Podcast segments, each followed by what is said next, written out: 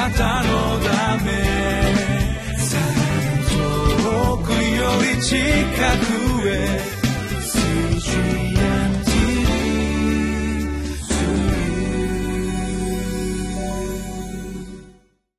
こんにちは。リビングライフの時間です。私は日本キリスト教団大阪のぞみ教会の牧師の石井和則と申します。今日は5月3日。今日の聖書箇所はコロサイ人への手紙1章24節から2章の5節までです。タイトルは知恵と知識の宝がキリストのうちにありますです。えー、今日も神様がくださった御言葉を共に味わい黙想してまいりましょう。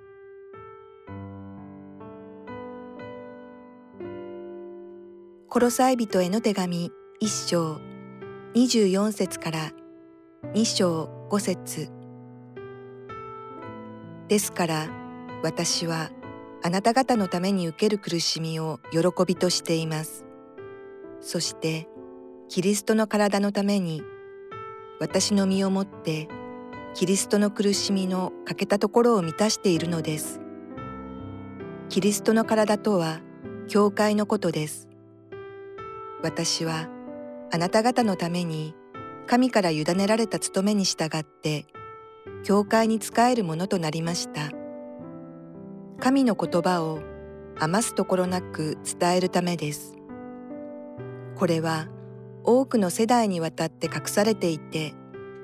今神の生徒たちに表された奥義なのです神は生徒たちにこの奥義が違法人の間にあってどのように栄光に富んだものであるかを知らせたいと思われたのです。この奥義とはあなた方の中におられるキリスト栄光の望みのことです。私たちはこのキリストを述べ伝え知恵を尽くしてあらゆる人を戒めあらゆる人を教えています。それはすべての人をキリストにある聖人として立たせるためです。このために私もまた自分のうちに力強く働くキリストの力によって労苦しながら奮闘しています。あなた方とラオデキアの人たちとその他直接私の顔を見たことのない人たちのためにも私がどんなに苦闘しているか知ってほしいと思います。それはこの人たちが心に励ましを受け愛によって結び合わされ理解をもって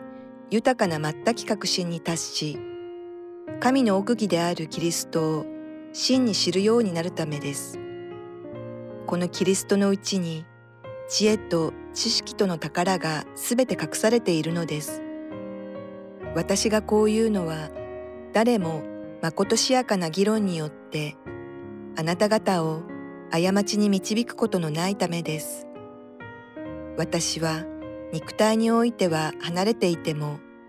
霊においてはあなた方と一緒にいてあなた方の秩序とキリストに対する固い信仰とを見て喜んでいます福音を伝えるためにどんなに労苦が伴っても構わないとパウロは思っていました。むしろ苦労を喜びと思える。キリストの苦しみの欠けたところを満たしているとさえ言っています。この苦しみはキリストの苦しみ、またパウロは主語が自分というよりもキリストなんですね、いつもですねパウロはこういう考えを持っているんです。主語がいつも神様やまたキリストになっていくんですねなんであえて喜びや苦しみを背負うのかそれは今日のところ読んでいますと分かりますけれども奥義が明らかにされているからです隠されていた奥義ですその奥義とは何かというと27節をご覧ください。あなた方の中におられるキリストと書かれています。キリストが実はうちに住んでおられるんです。これが奥義なんですね。栄光の望みです。神の栄光が我がうちに与えられるんです29節を見ていただきますとこのために私もまた自分のうちに力強く働くキリストの力によって労苦しながら奮闘していますと記されています自分のうちにキリストの力が満ちてきて力強く働く。これを実感を持って証ししているのがパウロです。キリストの力がみなぎっているから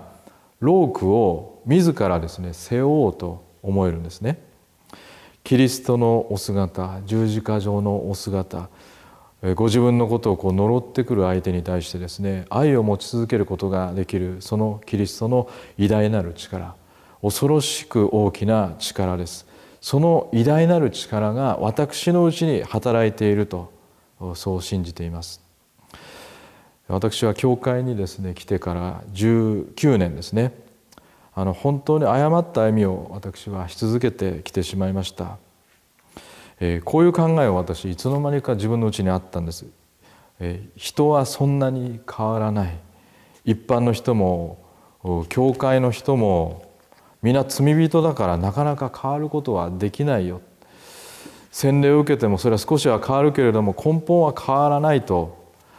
私はですね何かこう諦めのような思いをいつの間にか抱いてきてしまいました。なぜそう思ったのかというとあんまりこれ聖書をちゃんと読んでいなかったからなんです。好きなところだけ読んで襟好みを私はしていたんですね。読みたいところだけ読んでいたんですね。今日の箇所を読んでいているだけでも分かります。人は明確に変わります。キリストがうちに住むという驚くべき奥義がなされてですね内側に満ち満ちたその天のエネルギーが与えられるようになる。そうしたら人はもう全然違う歩みをするようになるんです。私たちはやっぱり聖書に帰ってこなければいけません。これまでの教会の伝統それはまあ否定されるわけではないし大事なんですしかし自分たちのこの共同体が思い込んできた内容とかですね自分自身を守ろうとするようなそういう思いとかまあ、そういった思いがいつの間にか入ってきてしまうということはあります。でそういったものよりもっと大事なのはですね聖書に記されているその恵みそのままを私たちがちゃんと受け取るかどうかっていうことですね。聖書の言葉の力は恐ろしいものです。今日のところに書いてあります。その奥義を本当に受け止めたらその人はやっぱり変わるんです。人生が転換して変化をどんどん経験していく。神様のお取り扱いを受けます。しかしもしも聖書の言葉を自分の眼鏡というかですね先入観を持って見ていますと自分がこう信じ込んできたこの自己流の考え方によって、えー、聖書を自分が判断してやろうというような感じでですね読んでいますと、まあ、全く変化しないですね。それは自分の経験からもまた人を見ていても分かります。面白いほど違うんです、えー、2章の3節を見ますとですねこのキリストのうちに知恵と知識の宝がすべて隠されているのですと記されています。あの内に住む内に住むキリストとの対話祈りの中で知っていくこと。ここに知恵と知識の宝が全て隠されているとパウロはですね断言しております。あの知るべきことは全てこの内側に隠されているんです。あの旧約聖書のエレミア書の31章の33節以下にこのような予言が記されています。でこの予言はキリストにおいて全て実現しました。エレミア書の31章の33節以下なんですがしかし来るべき日に私がイスラエルの家と結ぶ契約はこれであると主は言われる。すなわち私の立法を彼らの胸の中に授け彼らの心にそれを記す。私は彼らの神となり彼らは私の民となる。その時人々は隣人同士兄弟同士主を知れと言って教えることはない。彼らはすべて小さいものも大きいものも私を知るからであると主は言われる。かねてからこれ言われてきた予言されてきたことがついに実現して実際にですねパウロはこのエレミア書が実現していることを知恵と知識がこの内側から溢れ出るようになっていくことを経験しているんです。26節にこれは多くの世代にわたって隠されていて今神の生徒たちに表された奥義なのですと書かれています。ですからこのキリストの御声が内側に響いてくると以前とはですね全く違った生活になっていきます。あのリビングライフを読むのを欠かさないでください。祈ることをどうぞ忘れないでください。毎日礼拝を神様の御前に捧げてください。主の霊に浸って主の思いの中をぜひ歩んでいっていただきたいと思います。そうしますとですね毎日が変化と改心の日々になっていきます。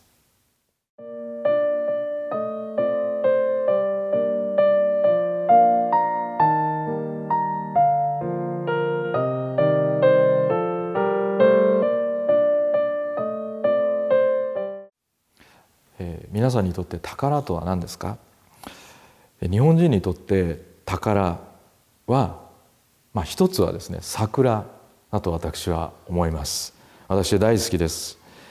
しかし私はですね今年の桜の見え方はちょっと違いました。なぜ違うのかというとある一人の方が私にこのように言ってくださったんです。その方はですね蒼天礼拝に私たちの教会で行われている蒼天礼拝に来られてリビングライフを毎日読んでいるその姉妹なんですけれどもその人がですねその姉妹があのこう言っていました「今年は桜が色あせて見えました」「神の国のことを考えると全てが色あせて見えます」と。ははっとですね私させられたんですね。あのパウロを私その言葉を聞いて思い出したんです。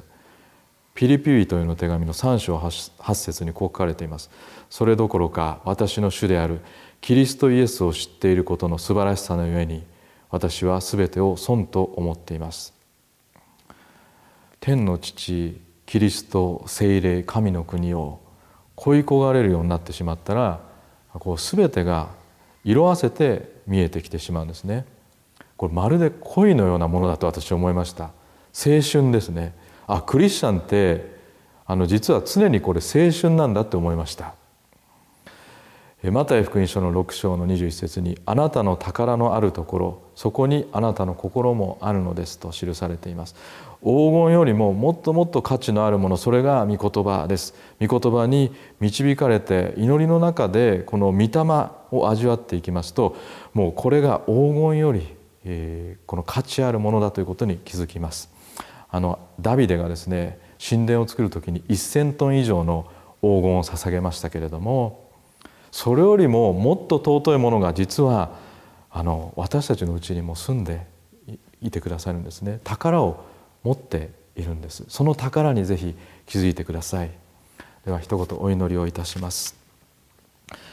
天地万物を作られた主なる神をあなたのご栄光をたたえます。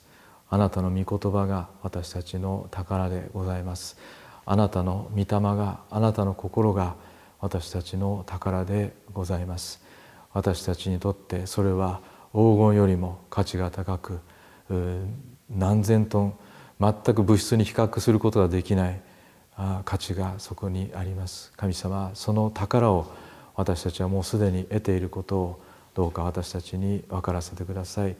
この祈りをイエス・キリストのお名前によってお捧げいたします。アーメン。あなたのため遠くより近くへ